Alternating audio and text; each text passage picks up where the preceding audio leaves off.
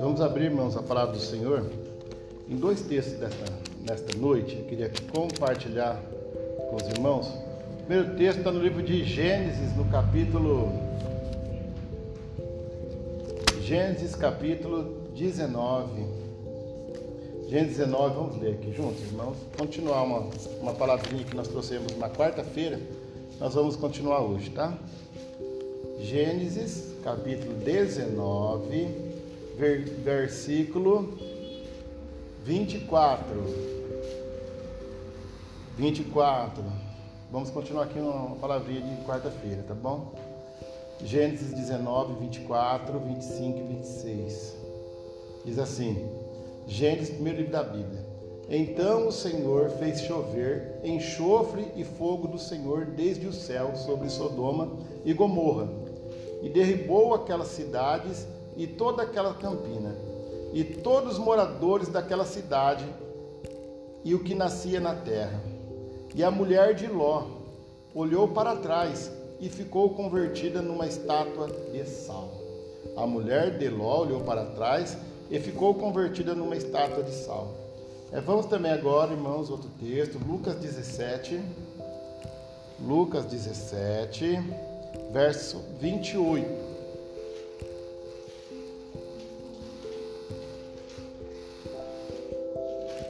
Lucas 17, 28. Como também, da mesma maneira aconteceu nos dias de Ló, comiam, bebiam, compravam, vendiam, plantavam e edificavam.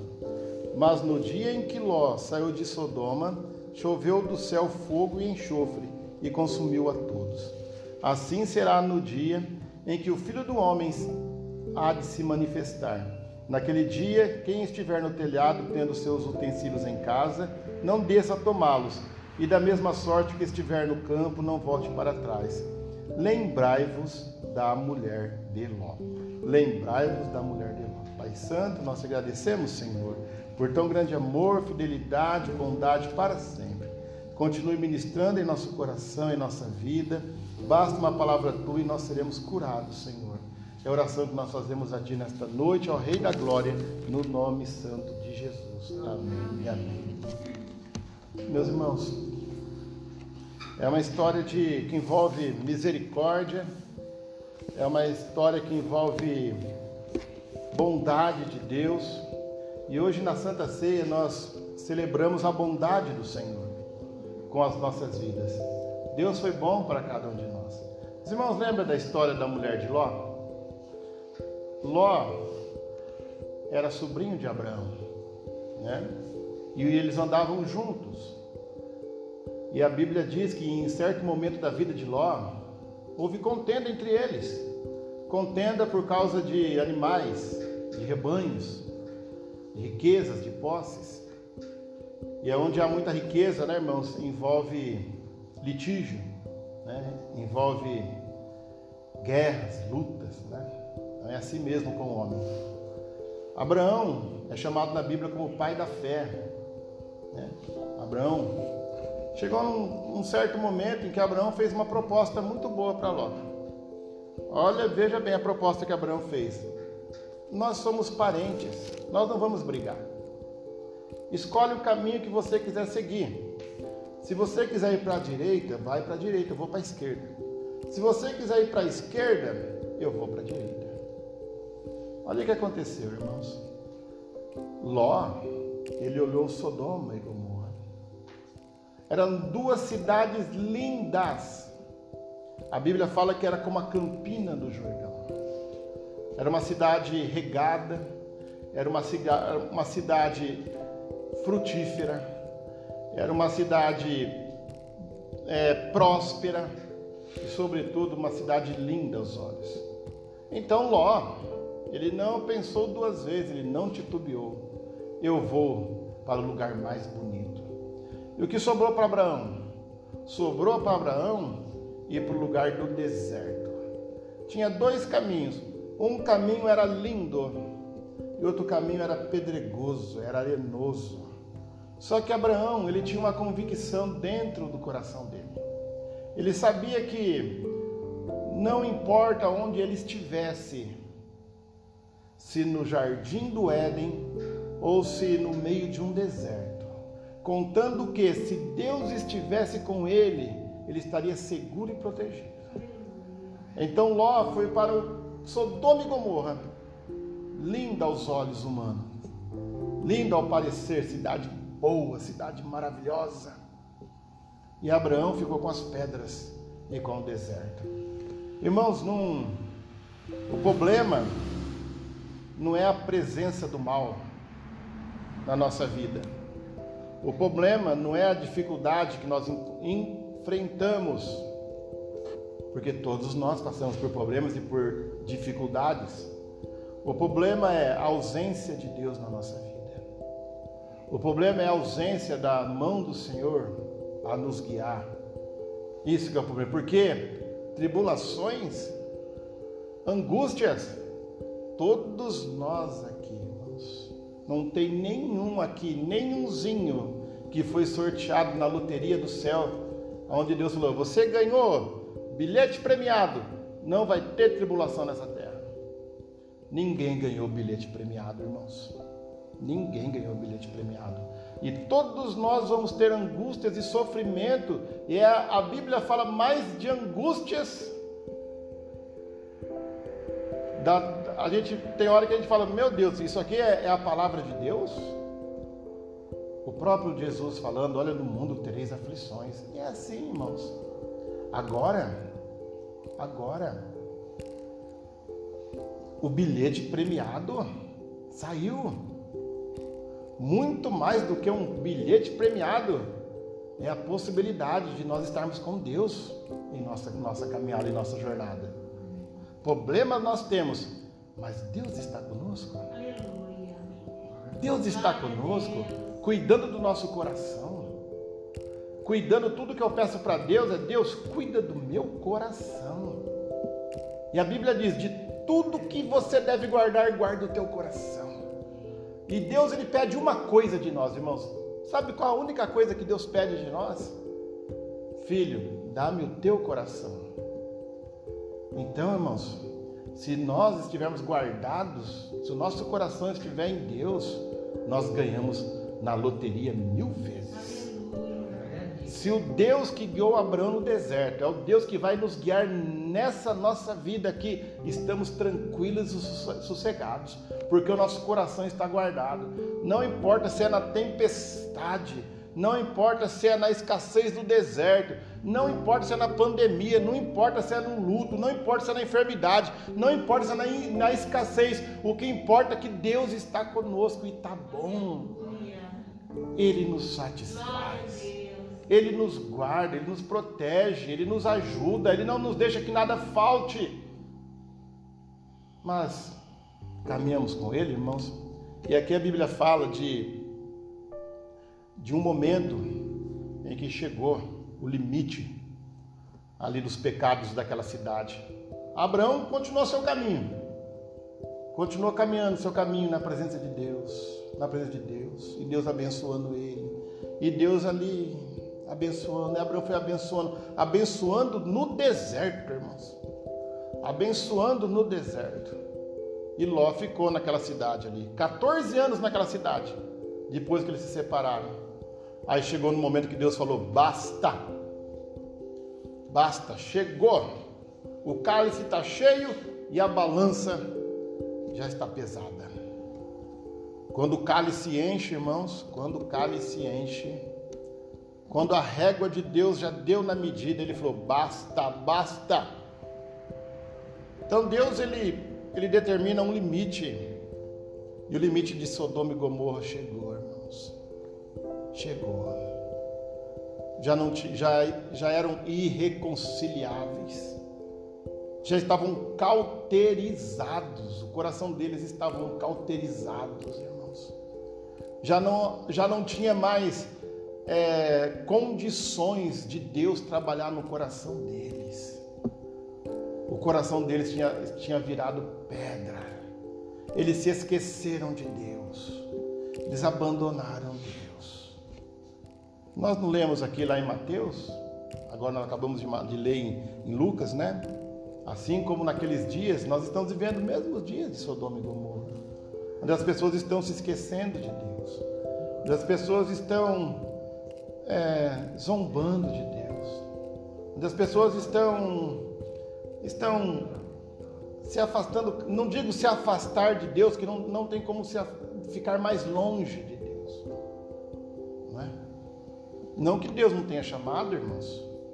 Não que Deus não tenha chamado, porque o próprio Jesus falou: se aqueles moradores de Sodoma e Gomorra tivessem ouvido e visto aquilo que vocês dessa geração ouviu e vedes, ah, eles já teriam se convertido com um pano de saco e cinza.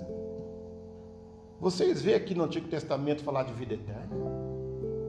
Alguma vez a gente vê aqui no Antigo Testamento, a não ser que for por, por símbolos, imagens e sombras, falar de ressurreição de mortos, de perdão de pecados.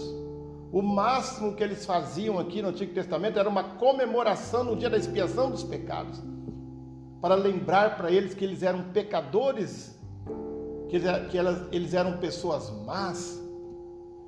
Não, irmãos. Hoje nós estamos vendo, vivendo dias piores do que esses dias de Sodoma e Gomorra. Mas Deus chamando aquele, aquela pessoa, Deus chamando eles. Deus viu, viu no, no coração daquela família uma possibilidade. Uma possibilidade de quebrantamento. O problema é quando se cauteriza o nosso coração. Sabe o que é cauterizar? É queimar na raiz, é tornar estéril, impossibilidade total de regeneração. Mas Deus viu no coração dessa família de Ló uma possibilidade de um novo recomeço. Então Deus aparece, conversa com Abraão, os irmãos conhecem toda a história. Aí vem, aparece a Ló, a família de Ló, e diz: Olha, venha embora Vamos sair desse lugar. Eu quero que vocês corram daqui o mais depressa possível. E pegou, os anjos pegaram aquela família pela mão. 14 anos naquela cidade. Cidade de perversão, cidade de, de cidade de pecado, cidade de esquecimento de Deus. Os anjos pegou aquela família pela mão, vamos correr, vamos correr. E não é para olhar para trás. Porque agora eu quero escrever uma história de perdão, de reconciliação e de recomeço. E é isso que Deus quer para o homem: perdão, reconciliação e recomeço. É isso que Ele quer fazer de cada um de nós. O perdão já está oferecido na cruz do Calvário. Deus perdoou a todos. Todos, todos, todos, Deus perdoou a Deus não fez acepção de Sodoma nem de Gomorra nesse mundo. Algumas pessoas dizem que Jesus morreu de braços abertos, porque nesse abraço cabe o mundo inteiro. Cabe o mundo inteiro. Gente, não tem uma pessoa sequer que Jesus não tenha morrido por ela. Não existe. Não existe jamais. O convite é feito para todos o convite do perdão. Porque todos pecaram e destituídos foram da glória de Deus. Assim como Sodoma e Gomorra era um lugar aos que, que, que, que estavam afastados de Deus. Assim nós hoje temos a possibilidade de desfrutar o perdão. E, e através do perdão, a reconciliação. E através da reconciliação, um novo recomeço. Aleluia. Recomeçar com alegria, recomeçar com esperança, recomeçar com paz no nosso coração, sabendo que Ele cuida do nosso presente, Ele cuida do passado e Ele nos garante o sucesso do futuro. Ele cuida do nosso presente, do nosso passado e do nosso futuro. Irmãos, o perdão Aquela mulher, irmãos, aquela família saiu correndo. Vamos embora.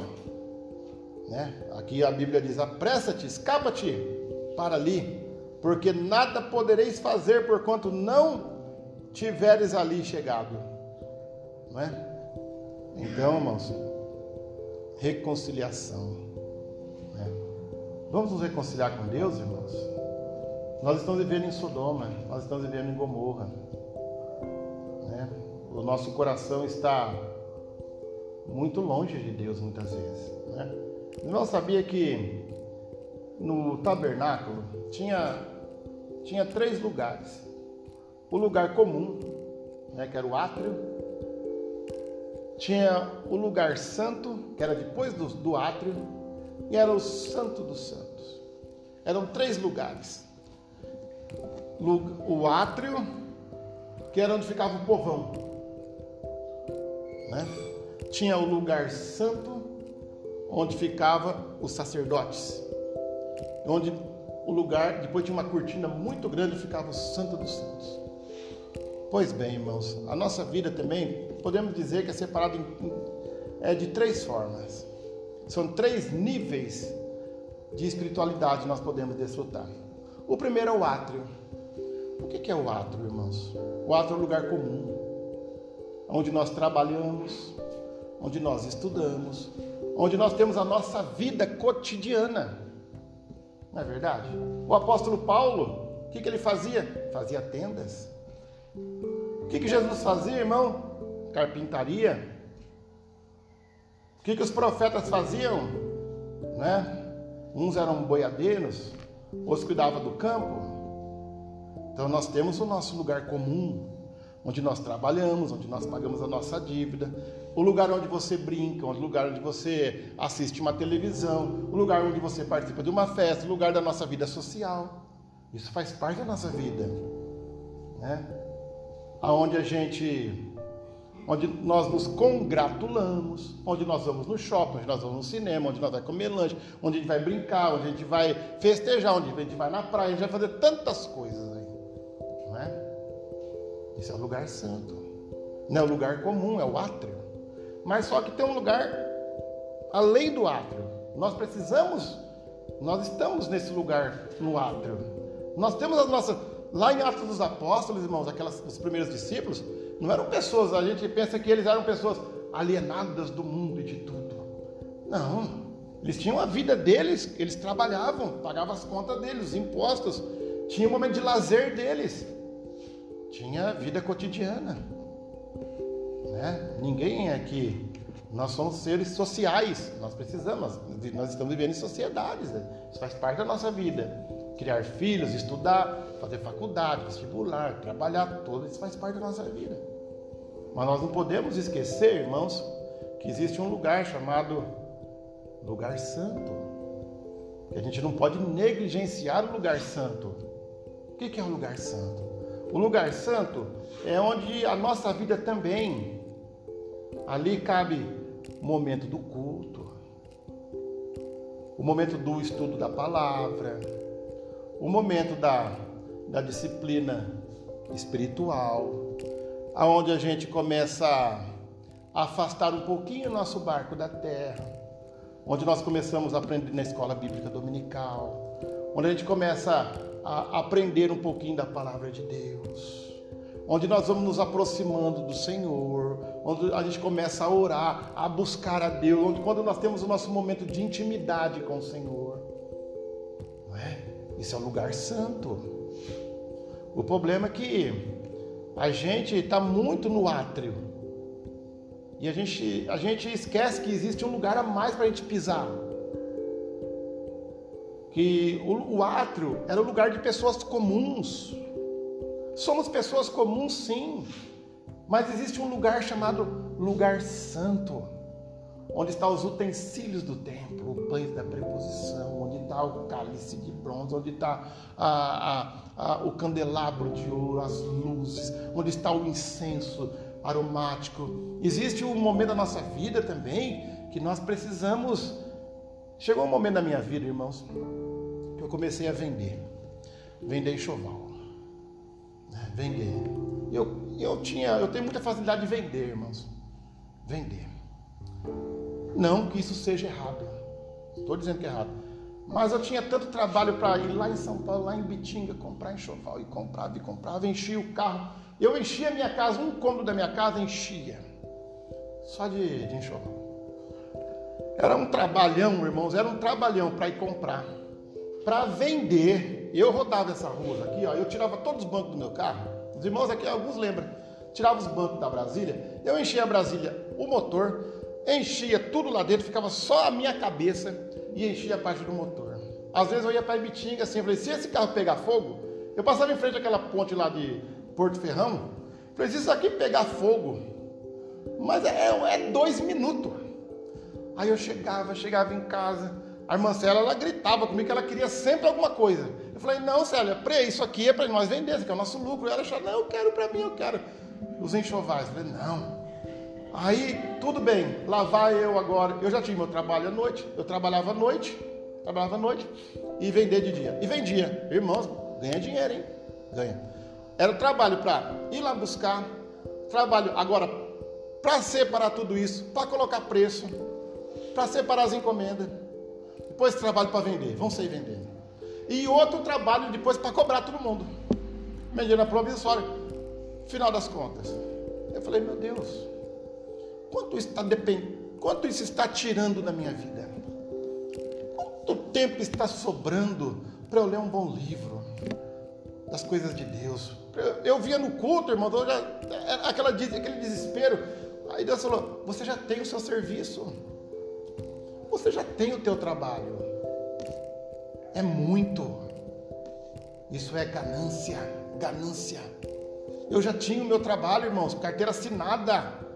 Da mesma forma, esses últimos anos, eu comprando e vendendo carro. Ia para São Paulo, correndo risco. Um trabalho para comprar, um trabalho para vender, outro trabalho para consertar, outro trabalho. Aquilo ali enchia a cabeça. Irmãos, os irmãos têm uma, algum compromissinho para fazer no outro dia? já toma tempo da, na cabeça da mente dos irmãos, né? Agora imagina eu que comprava carros, que eu ia lá para São Paulo, que eu vendia. Eu me, é, era, é, era 25 mil aqui, 30 mil ali, 40 mil. Era aquela coisa, aquela coisa que eu já comprava um, já ia buscar outro, e já ia buscar outro. E aquela São Paulo lá, aquele, eu, eu entrava em São Paulo, sem eu não saber nem onde eu estava, lá chegava lá. Teve um dia que eu, num dia só, eu cheguei em São Paulo, fui ver um carro em Barueri, voltei para São Paulo, desci para Santos, subi para São Paulo, fui para Barueri, vim para Garça. Olha, isso num dia. Num dia eu fui para Barueri, São Paulo, Santos, Barueri, Garça. Isso em um dia. Teve um dia que eu voltando, da, voltando dirigindo, porque você não dorme, irmão, você não dorme. Não dorme. Eu vim dirigindo assim, na Castelo Branco. Por uns segundos eu já caio numa ribanceira. Aí Deus falou: que loucura é isso? Quando eu fui cair em si, fazia um mês que eu não lia a Bíblia. Que eu não lia um versículo da Bíblia.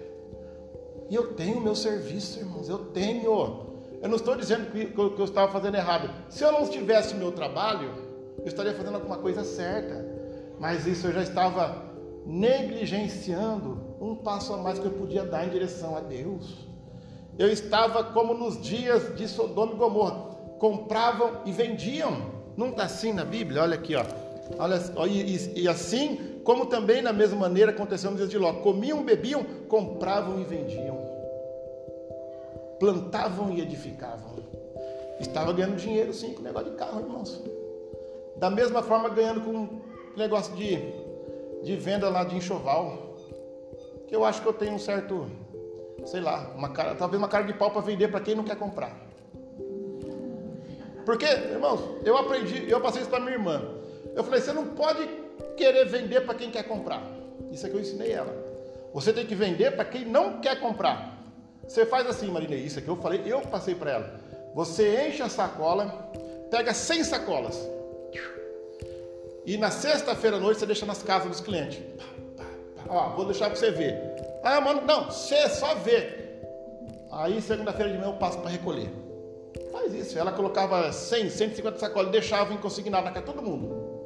Aí depois na segunda-feira, ela 40%, 50% ela vendia daquilo que ela deixou. Quer dizer, é, é, é vender para quem não quer comprar. É vender para quem não quer comprar. E não é que deu certo. Boa, é assim mesmo. Então, irmãos, é, final das contas, eu com esse negócio de compra, venda, venda, compra, compra, venda, venda, compra, venda, compra, compra, venda, é até gostoso, né? Isso aí a gente se envolve naquilo, mas eu já tenho meu trabalho. Eu preciso ter um momento de, de culto. Eu preciso glorificar Deus, eu preciso tirar o meu dia. Não é porque eu dirijo uma igreja, não, irmãos. Não é por causa disso, não, porque para mim não faz diferença nenhuma. Todos nós aqui somos iguais aqui. É porque eu era ganancioso. Estava deixando de cultuar Deus. Estava deixando de, de ler a palavra. Mas ler com atenção. Não é aquela leitura assim. Pá, pá, pá, É que no momento que você senta ali na sua casa. Deixa eu ler devagarzinho. Deixa eu meditar um pouquinho na palavra. Deixa eu orar um pouquinho. Com um pouquinho mais de tempo. Deixa eu, eu relaxar a minha alma na presença de Deus. Deixa eu gastar tempo com o Senhor. Eu quero ler a Bíblia, eu não quero ler 10 minutos, eu quero ler pelo menos uma hora, 50 minutos, ler devagarzinho os salmos. Eu quero eu quero ir no culto com o meu coração, sem pensar quantas vezes, porque eu ia no domingo à noite, irmãos. No domingo à noite para São Paulo, todo domingo à noite. Eu estava aqui e pensando já, eu tenho quatro endereços para ir lá em São Paulo. Onde será que é? Como será que eu vou fazer? Quantas e quantas vezes eu parei de fazer isso esse ano? Né? Porque Deus vai nos apertando, Deus vai nos falando alguma coisa, Deus vai, Deus vai dizendo, olha, não é assim. Por que, que você está gastando seu dinheiro naquilo que não é que não é pão? Diz a palavra. Por que, que você então, se eu não tivesse um trabalho, irmãos, tudo bem, ó, ótimo, mas é trabalho em cima de trabalho aquela loucura, aquela ganância. Para quê, irmãos? Para deixar a herança para filho? A irmã que trabalha no cemitério, ela já presenciou muitos filhos brigando com, com o corpo quente no caixão. Herança é uma coisa muitas vezes que você deixa para os filhos brigar quando você morre. E eu não quero mais isso, irmãos.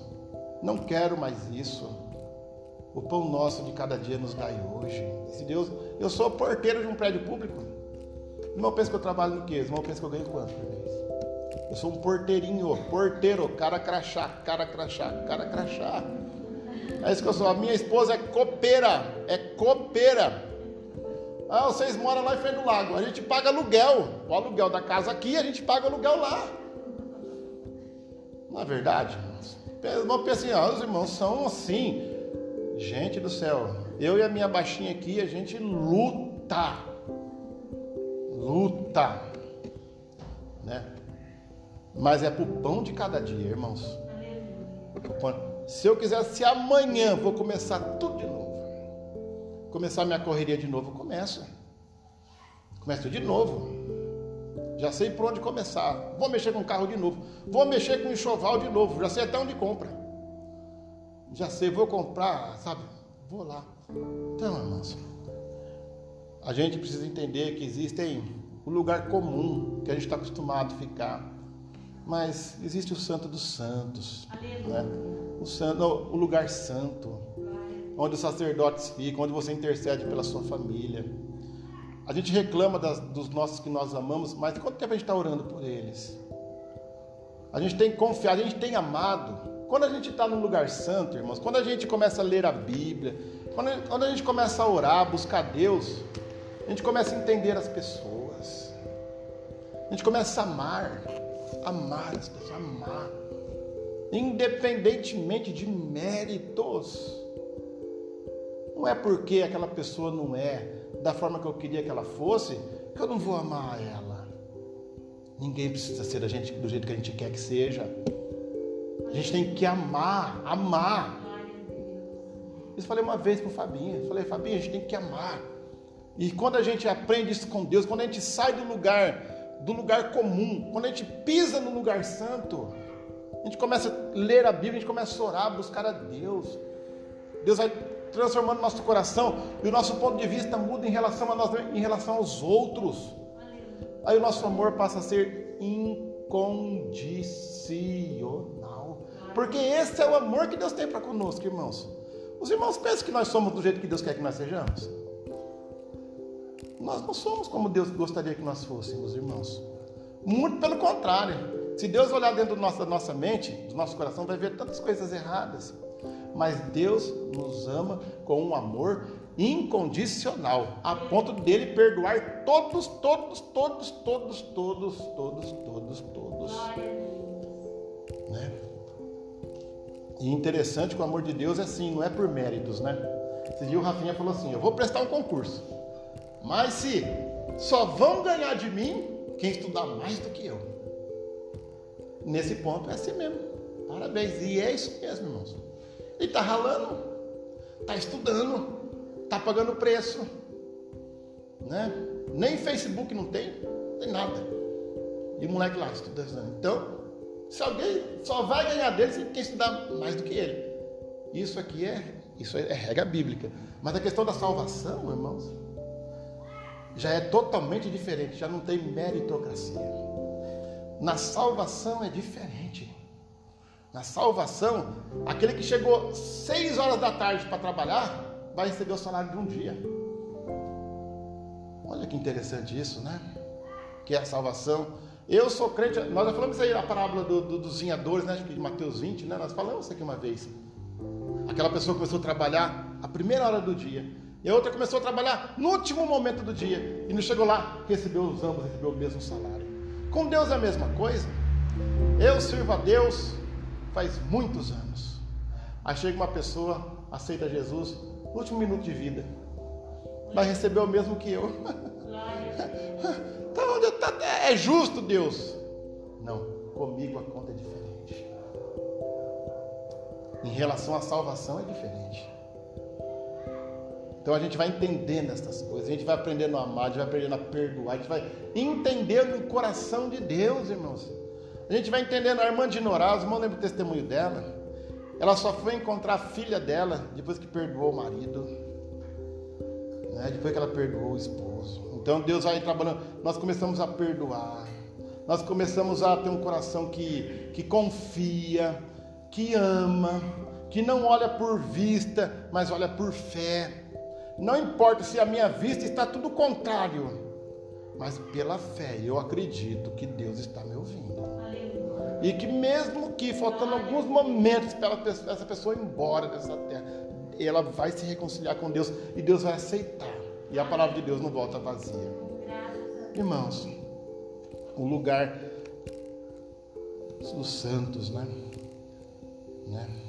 Aquela mulher, ela olhou para trás ela olhou para trás, irmãos, e virou uma estátua de sal. Né? Ela saiu da cidade, mas a cidade não saiu dela. A cidade não saiu dela. Os irmãos lembram, irmãos? O povo estava no Egito, mas o Egito não saiu do povo.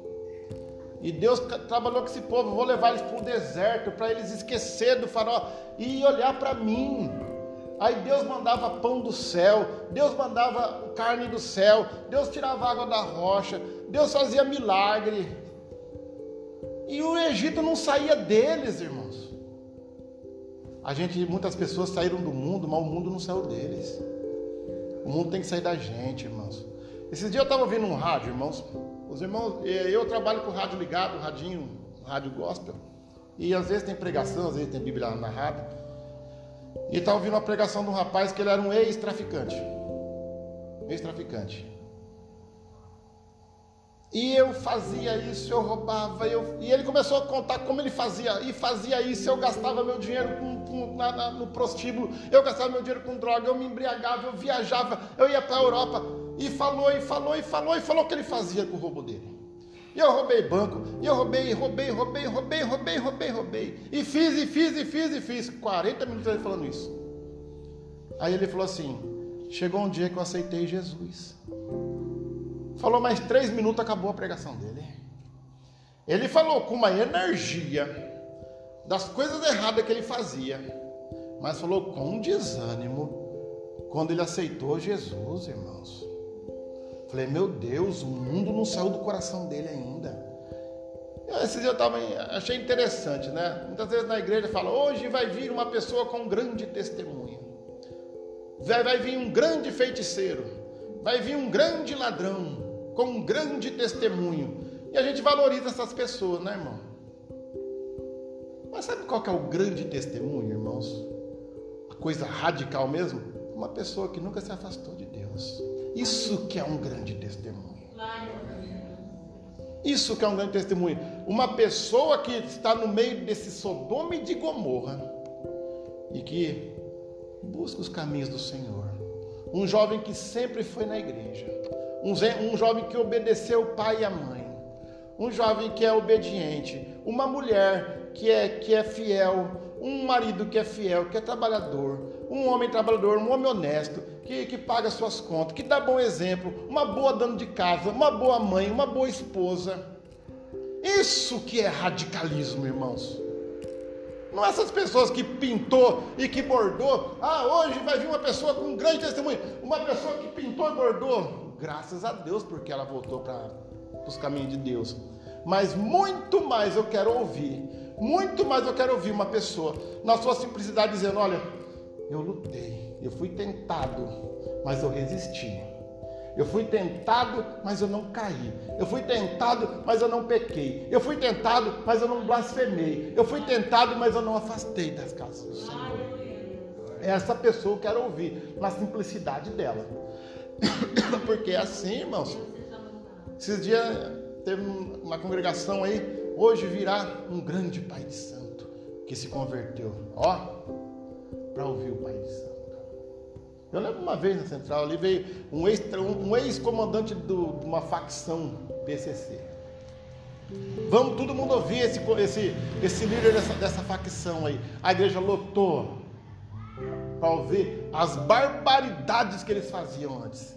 E quando veio essa, essa mulher que era, que era bruxa aí, e falou tantas coisas, irmãos, que não é lícito nem dizer, diz o apóstolo Paulo, no, no livro de Efésios, que até de ouvir não é lícito contar depois.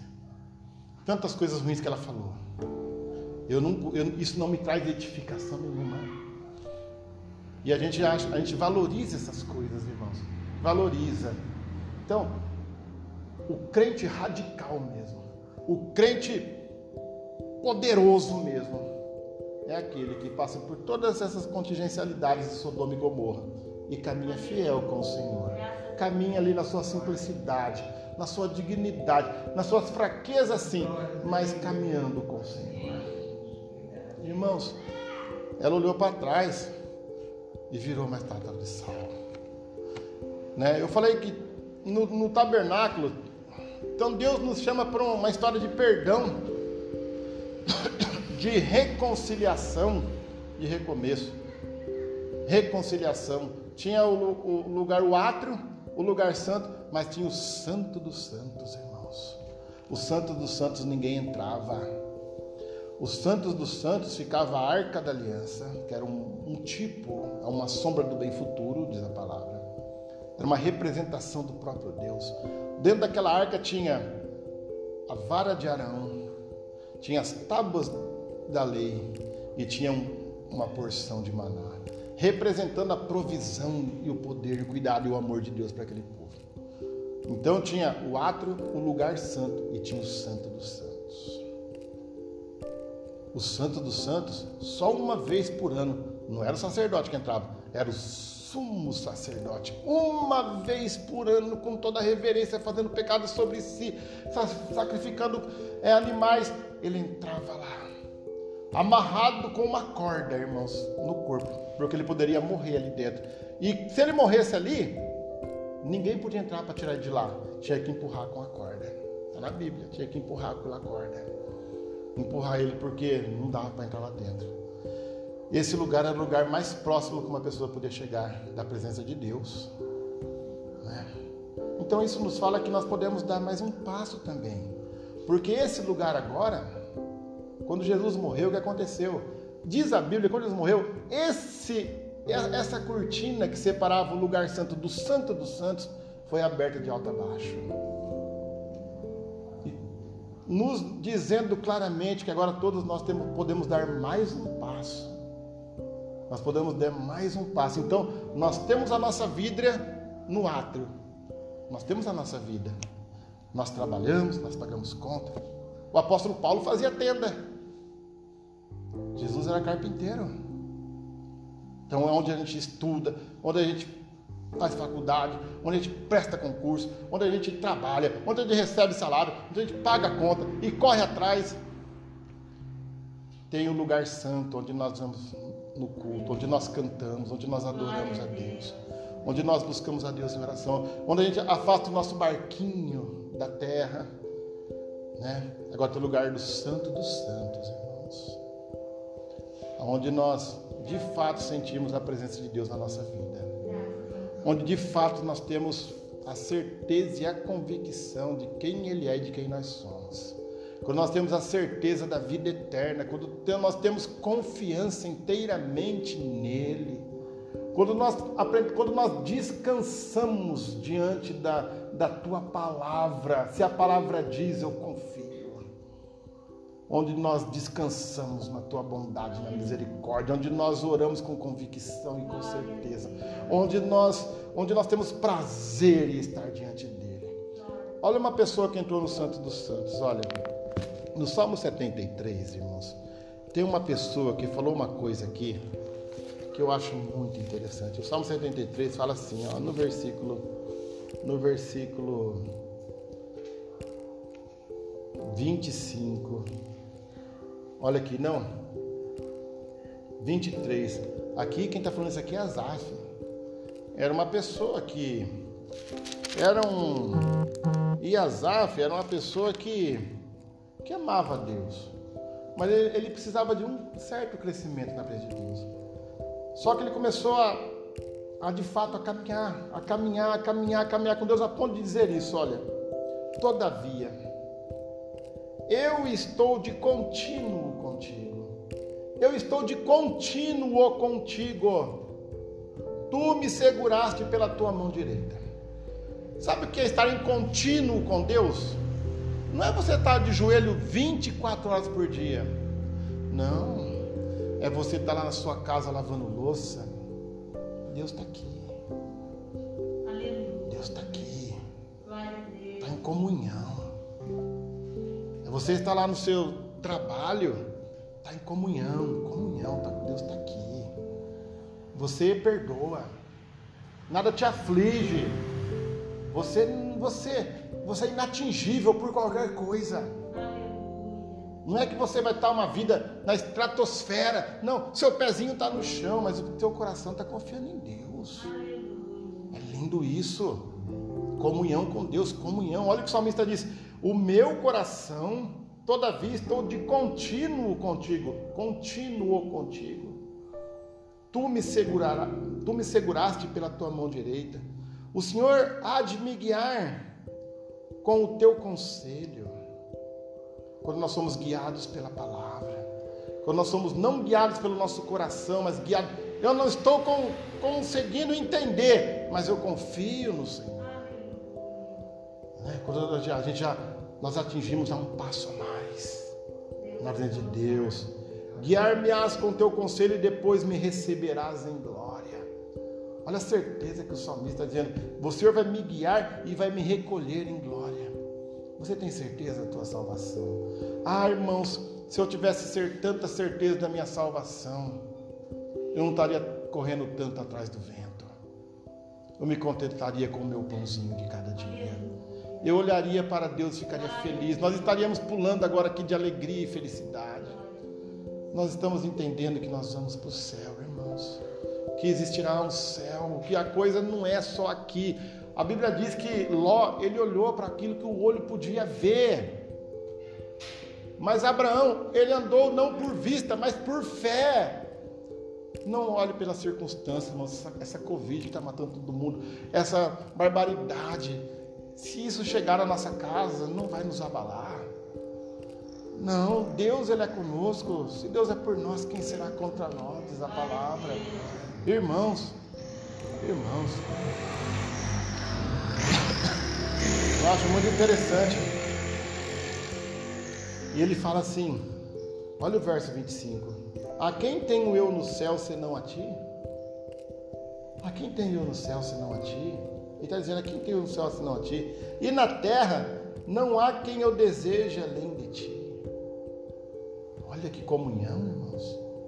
Olha que entrega, olha que confiança, olha que amor, olha que quebrantamento, olha que coração aquecido, olha que desejo, olha que paixão, olha que comunhão, olha que integridade espiritual, olha que confiança, olha que nível. Que nível! A quem tenho eu no céu, senão a ti, e na terra não há quem eu deseje além de ti. E eu correndo atrás de carro, e eu correndo atrás de enxoval, de ganhar mais dinheiro e de ter mais. A minha carne, verso 26, o meu coração desfalece, mas Deus é a fortaleza do meu coração, é a minha porção para sempre. A minha porção para sempre, irmãos. Essa porçãozinha que nós vamos comer e beber aqui é para sempre, é para sempre, irmãos. Isso aqui, nós estamos comendo a carne daquele que nos salvou para sempre. Estamos bebendo o sangue daquele que nos salvou para sempre. Para sempre somos guardados e cuidados por Deus, amados. A quem eu, a quem eu tenho além de ti? Amados, vamos Vamos entrar no Santo dos Santos.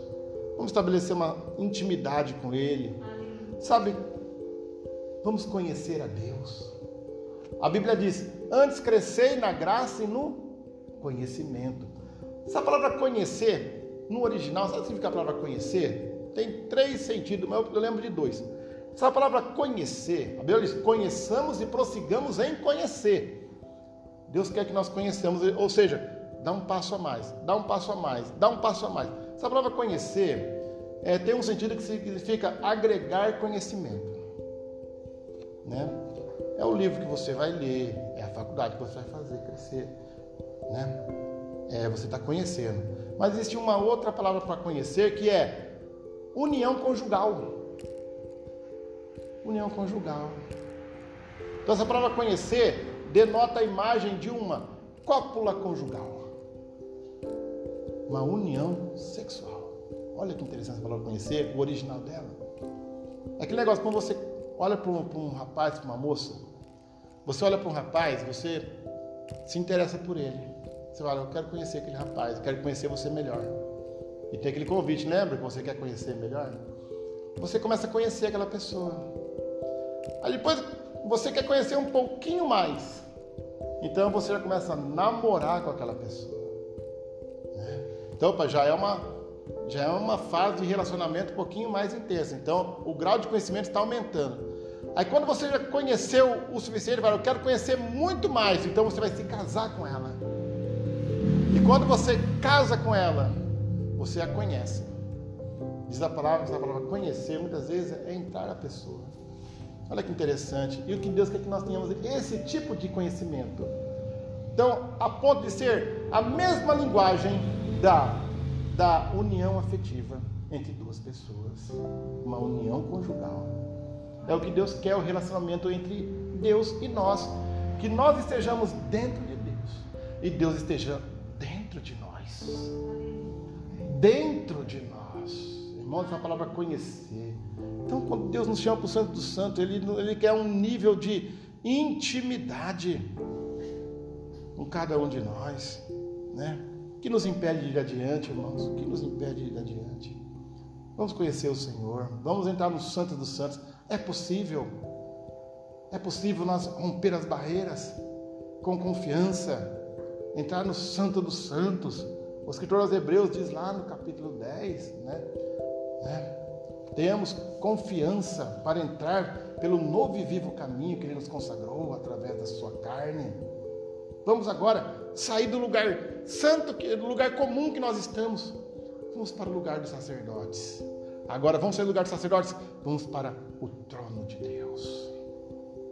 A Bíblia diz lá em Cantares: chamou-me, né?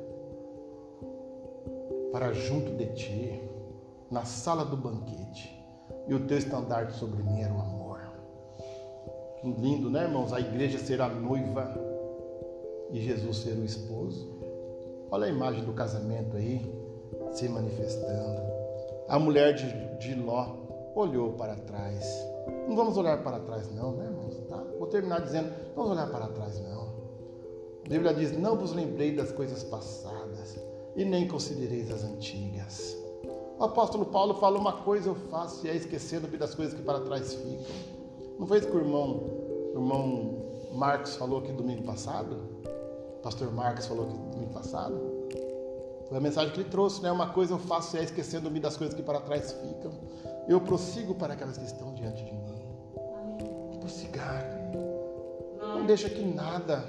Ela olhou para trás, talvez com medo do futuro. Não tenha medo do futuro. Né? No Romanos capítulo 8, 8 fala, fala assim: quem tentará acusação contra os escolhidos de Deus? É Deus que o justifica. Então você bate no peito e fala: é Deus que me justifica. Por que eu tenho medo de olhar para frente? Vou ter medo do meu passado? Eu não preciso ter medo do passado.